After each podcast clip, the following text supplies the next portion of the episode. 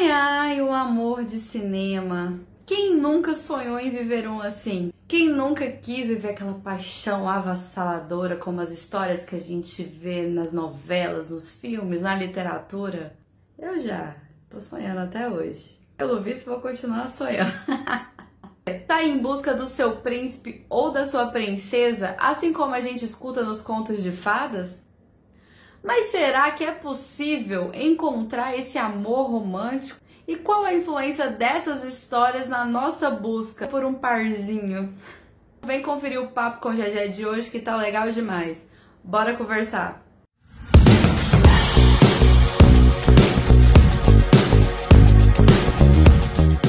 Oi, gente, tô aqui com a psicóloga e psicanalista Marcela Reich, é isso mesmo, né? Falei certo. A Marcela já participou aqui com a gente, eu tô tendo a honra de tê-la aqui novamente. Inclusive, Marcela, o seu vídeo, a gente falou sobre né, a pressão que as mulheres sofrem para casar até os 30 anos, e ele foi o mais assistido aqui do, do canal. E muito obrigada por ter topado estar aqui de novo. E legal isso, porque isso só diz da sua sensibilidade. Talvez menos do que eu tenha falado, mas da sua sensibilidade em ter capturado um tema que é tão significativo né, para algumas mulheres, e eu diria para grande parte das mulheres, né? Assim. Então, legal isso. Hoje, eu e a Marcela vamos falar mais uma vez sobre um tema que faz parte também da realidade de muitas mulheres. Eu chamei a Marcela aqui para a gente discutir um pouco sobre a busca por esse amor romântico e a influência que tem os contos de fadas, o amor retratado no cinema, na literatura, na televisão, na vida das mulheres, principalmente.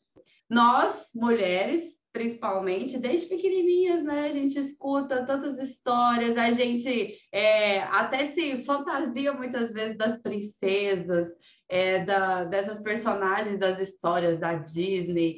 E, e, aí eu queria saber de você, Marcela, é real? Essas histórias de contos de fadas, elas influenciam na busca da, das mulheres por um relacionamento perfeito. É, é só isso, né? É, só isso. Só assim, perfeito. Perfeito. É interessante o que você está falando, porque os contos de fada são relativamente recentes do ponto de vista da história da civilização, enfim, é, é uma coisa muito, talvez, da modernidade, ou a, a partir da modernidade isso passa a ser a ser veiculado, porque mesmo a história do conto de fada para a infância, a infância é um fenômeno recente. A infância tem dois séculos, praticamente, que a gente considera infância como infância, a ponto de precisar contar histórias de contos de fadas para as crianças. Então, é, é relativamente recente.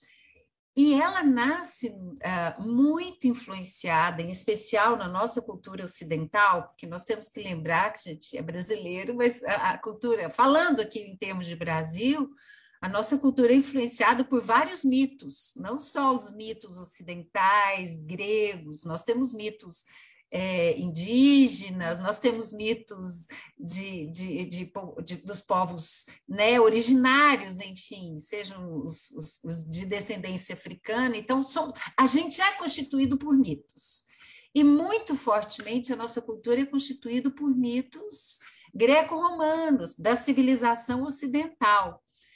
E desde Aristóteles, Platão escreveu um livro sobre amor que se chamava O Banquete. E lá as pessoas se reuniam para falar de amor.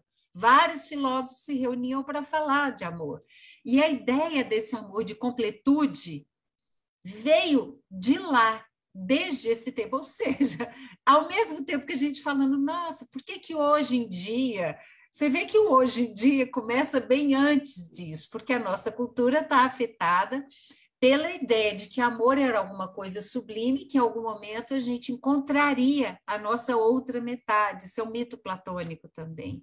E alguém conta uma história, não sei se é Aristóteles, mas ele na, na, na história do mito conta a história que antigamente ah, o homem tinha duas cabeças, quatro braços, quatro pernas, e houve um castigo, e Deus cortou, enfim, os deuses cortaram esse homem ao meio e falaram: de castigo você vai ter que procurar sua outra metade ali.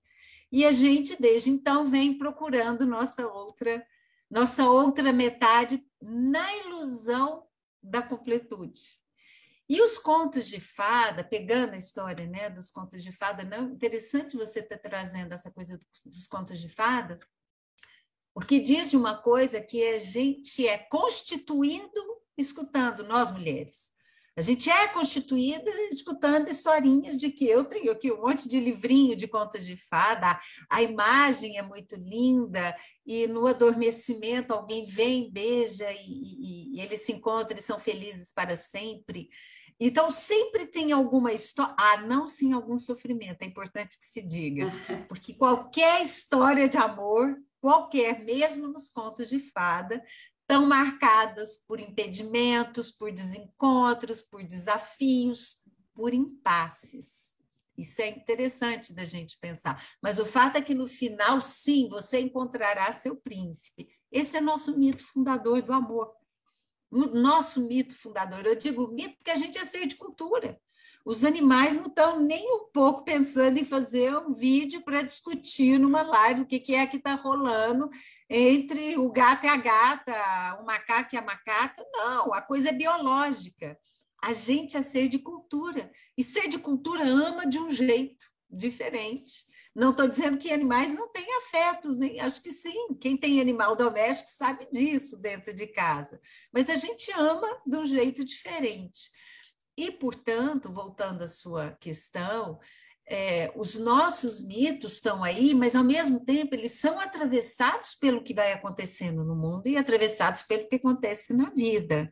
E o lugar da mulher nessas, nessas historinhas infantis, por exemplo, é sempre lugar que, de alguém que está numa posição de sofrimento, de dor, de busca e de espera de um lugar onde alguém vai me salvar desse lugar. Mas é importante dizer que, mais do que o lugar da mulher, eu prefiro dizer de um lugar feminino. Porque homens também têm essa espera feminina, por incrível que pareça. Os homens também têm esse lugar do essa ainda não. Ainda não é essa. E eu vou chamar isso de um aspecto mais feminino, embora as mulheres representem, incorporem e expressem mais esse movimento da, da esperança, né? da, de que em algum momento isso vai, enfim, acontecer. Até porque tem o príncipe, mas ali também tem a princesa, né? Então o homem também fica esperando a princesa dele, né? Tem uma, uma coisa interessante, que o que eu escuto de homens e mulheres no consultório é muito parecido. Todos estão marcados por esse ideal. Dá vontade de falar assim, sabe? Vou fazer um Tinder aqui, tipo, vai que um encontra o outro ali. Me chama, me chama para participar. Depois eu te conto a é. parte 2 dessa história, que nós temos que conversar o que, que a gente vai fazer com esse ideal. Essa busca pelo príncipe ou pela princesa, ela pode trazer decepções, porque assim, a gente, a gente fica procurando, né? Agora você vai achar e é que tá o problema. Interessante. Se vai trazer, não, é quando vai trazer. que vai trazer. Em que momento vai trazer decepção? Muito bem, vamos pensar um pouquinho nisso que você está falando da decepção. Mas antes da decepção, queria pensar uma coisa com você. Como isso é o ideal? O ideal existe enquanto uma referência a ser alcançado. Uma vez que se alcança, ele não é mais ideal. Ele se transforma numa coisa real. E o real, em todos nós humanos, está marcado, como diz o mito fundador platônico, pela falta. Nós todos temos alguma coisa que a gente está buscando.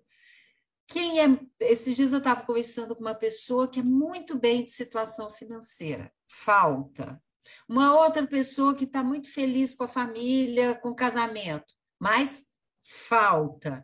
Então, não tem um, um, modelo que não falte. E tem uma questão nisso que nós não podemos deixar de falar, Jéssica, que é o seguinte: nossa cultura ocidental é muito marcada por uma lógica de mercado que aproveita dessa falta para provocar também sonhos do tipo que nesses realities que acontecem uhum. para ver quem vai casar, eu nem sei os nomes direito, mas casamento às cegas. Casamento às cegas. Pronto. E é um título super interessante, legal você ter falado isso. Porque todo casamento é um tanto às cegas. Não só aquele. Por que, que o casamento é às cegas? Porque quando a gente ama, quando a gente está no estado não só de apaixonamento, mas em especial estado de apaixonamento, a gente ama o que a gente quer colocar no outro, o que a gente projeta no outro. Ou seja, a gente ama a gente mesmo no outro. Então, é às cegas, porque eu não estou enxergando o outro. Na medida em que a gente vai se aproximando, vai conhecendo, vai, vai vivendo juntos, a gente começa a ver o outro e fala: Poxa, não era bem isso que eu imaginava, não era bem isso que eu queria. É a decepção, é quando a decepção chega. Mas não é, porque sempre é um, todo encontro é um tanto às cegas, porque ele está baseado mais ou menos igual ao mito do Narciso, falando em mito novamente. Ele olhou para o rio, se encantou com a própria imagem, que é um outro mito também, que afeta a nossa cultura ocidental, e mergulhou nele e morreu embevecido com a própria beleza.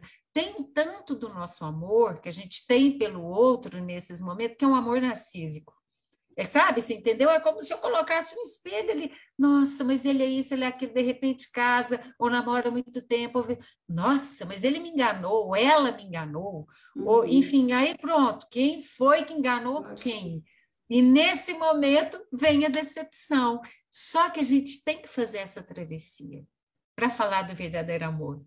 O amor ama o outro, apesar de mim, apesar do que eu desejo.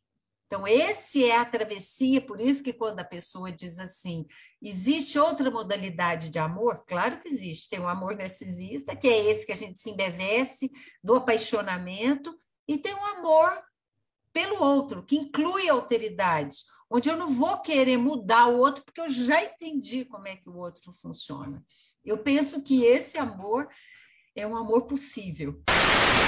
Por que será, então, que a gente ainda insiste nessa história de amor muito romântico, amor perfeito? Ah, eu quero estar tá igual os filmes, andando pelo corredor da, da faculdade, esbarrar é, meus materiais caírem no chão e a gente levantar e olhar um no outro. Por que, que a gente ainda tem essa ideia de que vai olhar uma pessoa na, na rua e, nossa, apaixonei? Ou então vai ser esse cara ou essa mulher que, que vai me mostrar o que é o amor de verdade? Por que será que a gente, mesmo depois de tantas decepções, né, de tantas frustrações, de ah, teve um relacionamento aqui, viu que não é tão perfeito assim, ainda assim, muita gente, ou sei lá, todo mundo, não, não posso falar Isso. todo mundo, né?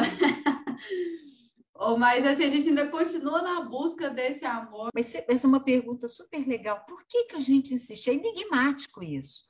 Porque isso que você está falando, pessoas assim super experientes, casadas, descasadas, mais velhas, com filhos adultos, se envolvem e se apaixonam se envolve, se apaixona e fala, como assim? E se perguntam, o que está acontecendo comigo? O que é que é esse troço? Que a palavra paixão decorre de uma palavra que vem patos, patos de patologia, de doença. É um excesso, é, é uma coisa que é quase uma inflamação da alma, pegando os moldes medicalizantes de hoje. Mas é como se a gente ficasse absolutamente. A paixão vem tanto disso. E, ao mesmo tempo, ela é, só que não é patológica, obviamente, né? Não estou dizendo que toda paixão é patológica, não existe isso. Mas a paixão é uma coisa que afeta toda a humanidade. Então, não tem jeito da gente escapar disso. Quando você falou assim agora, não, não sei se todo mundo vive isso, eu diria que todo mundo vive isso. Só que uns constroem defesas em torno dessa possibilidade, quase como se fosse uma muralha para autular, cuidado para não chegar, mas isso está ali. Todo ser vivente, eu diria sobrevivente, passou por isso, porque nós todos, e aí eu vou chegar na pergunta que você faz, por que, que a gente insiste? Todos nós, para nos fazer gente e para seguirmos sobrevivendo, inclusive fisicamente, precisamos ter vivido uma experiência amorosa. Todos nós, em bebê, alguém olhou, me capturou e aquilo me, aspas, salvou. Estou falando enquanto pessoas, uhum. né? O bicho homem é assim. Porque tem alguma coisa, quando você vê, às vezes, uma cena da mãe com o bebê, é uma cena que você faz. Se você pudesse congelar essa cena, é a cena que faz a inscrição do que é amor na gente. Porque a mãe não dá só mamar para o nenê. Ela dá mamar e olha. Ela dá mamar e fala. E ele ri. E aí lascou. Aí, aí danou tudo. Porque a partir deste primeiro amor, a gente quer o tempo inteiro ter uma referência de completude ali, onde nada falta. Só que mesmo nessa primeira relação, ocorre uma coisa interessante. Tem hora que a mãe não está e o bebê tem que chorar. Tem hora que a mãe, sei lá, virou para o canto, foi trabalhar, está no banheiro fazendo xixi, e o bebê está chorando e fala: epa, epa, epa. E aquele momento, aquele fragmento, eu quero aquilo. E nunca mais a gente vai ser o mesmo, porque a gente sempre vai querer aquilo. E mesmo que você me diga, ah, mas tem crianças que são abandonadas, alguém capturou. Alguém satisfez as necessidades dessa criança para além da necessidade. É o que eu estou falando. Não é nem só de pão vive o homem, nem só uhum. de leite vive uma criança. Ela se constitui amorosamente. E a partir daí, a gente não para. A gente, a gente sempre está, de alguma forma, buscando alguma coisa que seja muito. Uh, que nos tire do estado da falta e que, que nos faça viver numa certa plenitude. Só que isso tem prazo de validade. Prazo de validade porque a gente não pode ficar nesse estado o tempo inteiro. Você já viu quem é apaixonado perde a fome? Uhum. Quem está apaixonado perde a... não precisa de mais nada. Você não precisa comer, o mundo para, não tem tragédia. Tá tudo bem. Tá tudo lindo, os passarinhos cantam. Se a gente vive nesse estado o tempo inteiro eufórico, eu diria, que nem a série, que tem uma série que chama Euforia. Eu acho que a nossa década, eu, eu vou dizer década para ser um pouco mais, é, mas não é a década, eu diria que o nosso século está sendo marcado por muito ideal de euforia. Euforia no amor, quase um amor químico. Eu mereço, eu preciso. E a gente esquece que isso aí é uma coisa que em algum momento cede. E o ideal é marcado nesse sentido. Então, faça viagem para aquele lugar, encontre esbarre no corredor com um cara que vai deixar seus negócios cair, de repente, não sei o quê. É assim, como se isso fosse, para além do mitológico, possível. É como se fosse, eu diria, é quase um imperativo que isso aconteça. Ó, oh, isso tem que acontecer, isso vai. Não, não vai.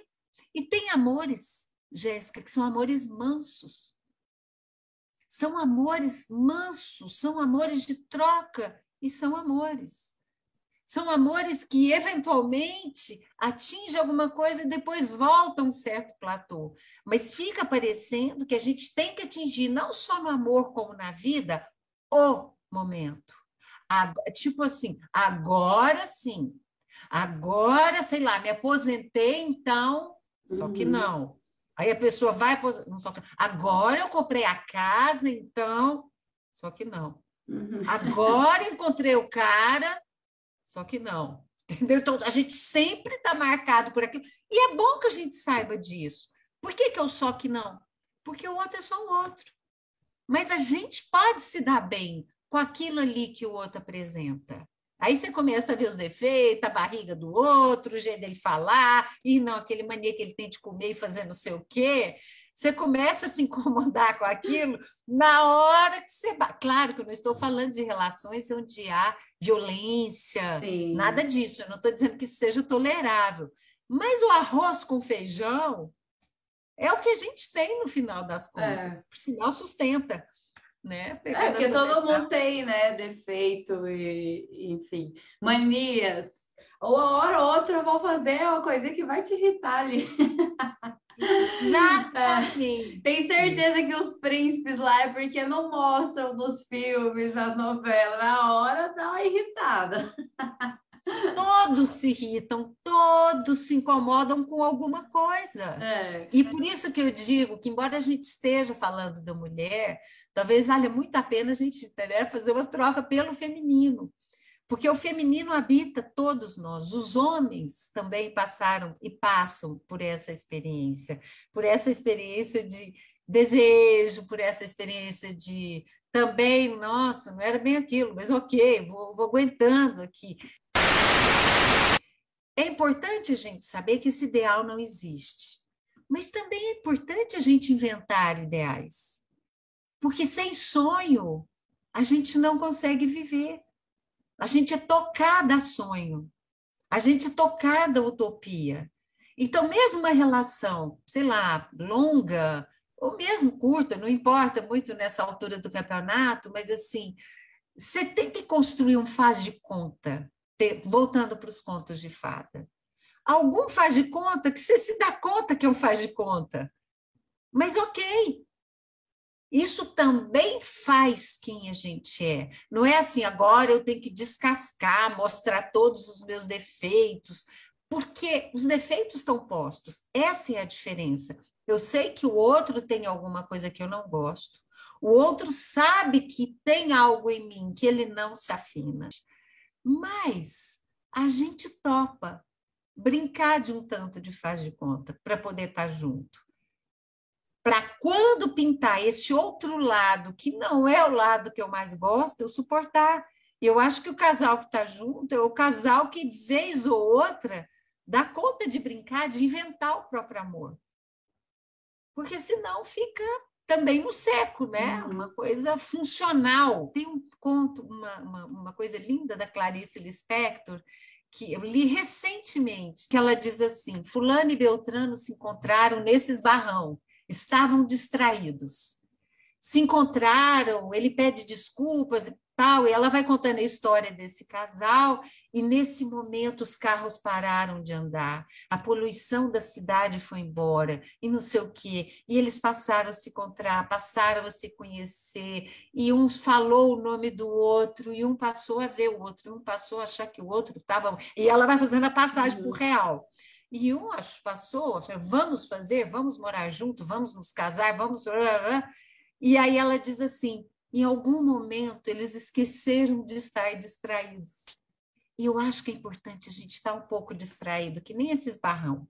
A gente não pode perder a capacidade de se distrair. O que eu vejo, né, e o que eu vivencio hoje é uma falta de paciência de construir alguma coisa é, aliada a esse, a esse ideal. Ah, eu quero alguém perfeito, eu quero ter esse amor louco, sentir essa paixão, esbarrar com alguém na rua e já, nossa, é esse aqui que eu amo.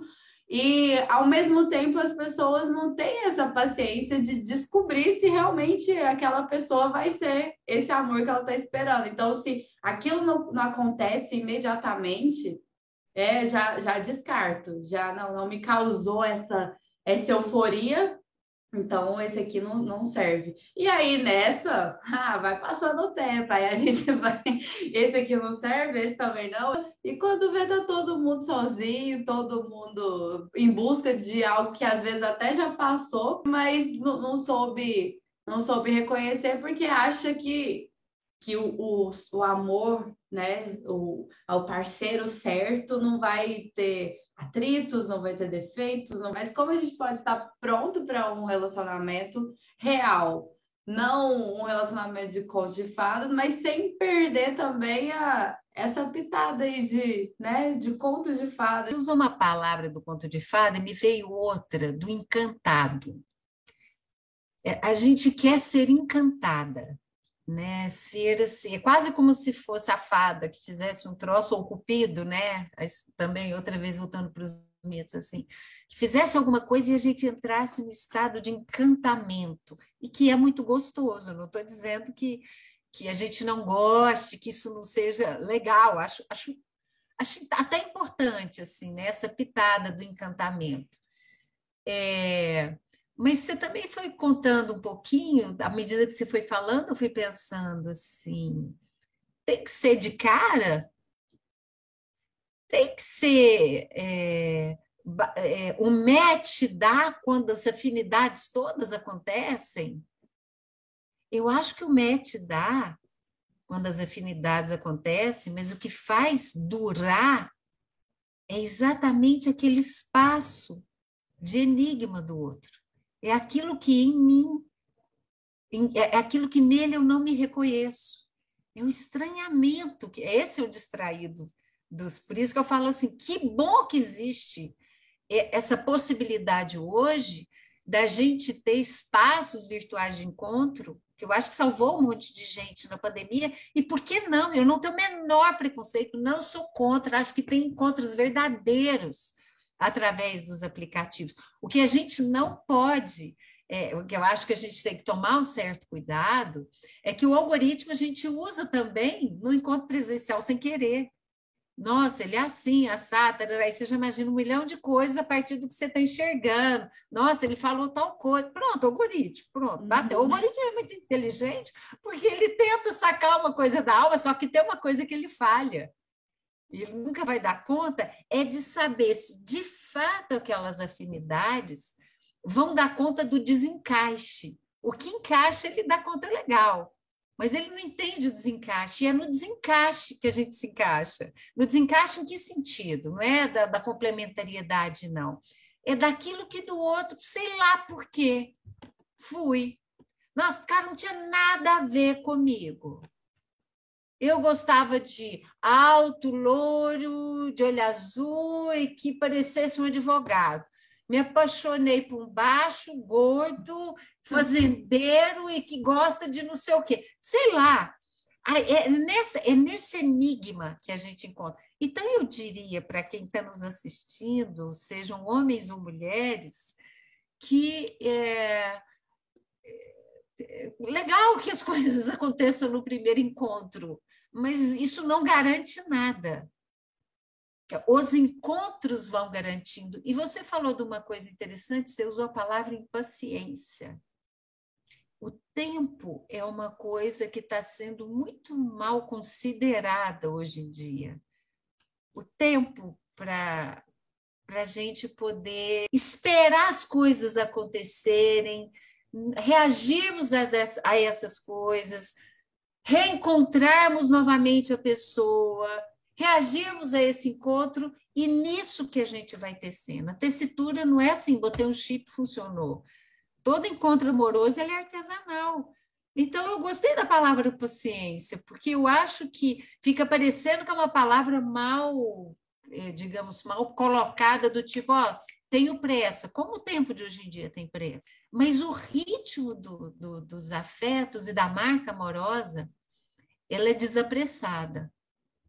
O ritmo da marca amorosa, ela só tem pressa de ver o amado. Então, eu diria que a gente tem que ter é, uma paciência que não é uma paciência no sentido de sentar, tá bom, tô esperando, assim. Não, não é essa paciência, tá? Nossa, mas já deu tantos anos, tantas horas, tantos dias. Não é essa paciência. É a paciência de se, de se perguntando, mas o que é amor? E que amor que eu topo?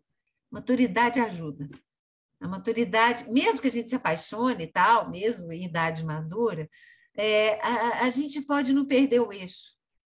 A gente pode não perder o eixo, porque uma vez que o outro me olhe e não me ame, tá bom, ai que pena, vou sofrer, vou chorar, vou ficar triste, mas vou ser eu mesma. O duro é quando a gente está numa relação onde, como o outro era o complemento, pá, se entrega e aí a coisa fica mais complicada.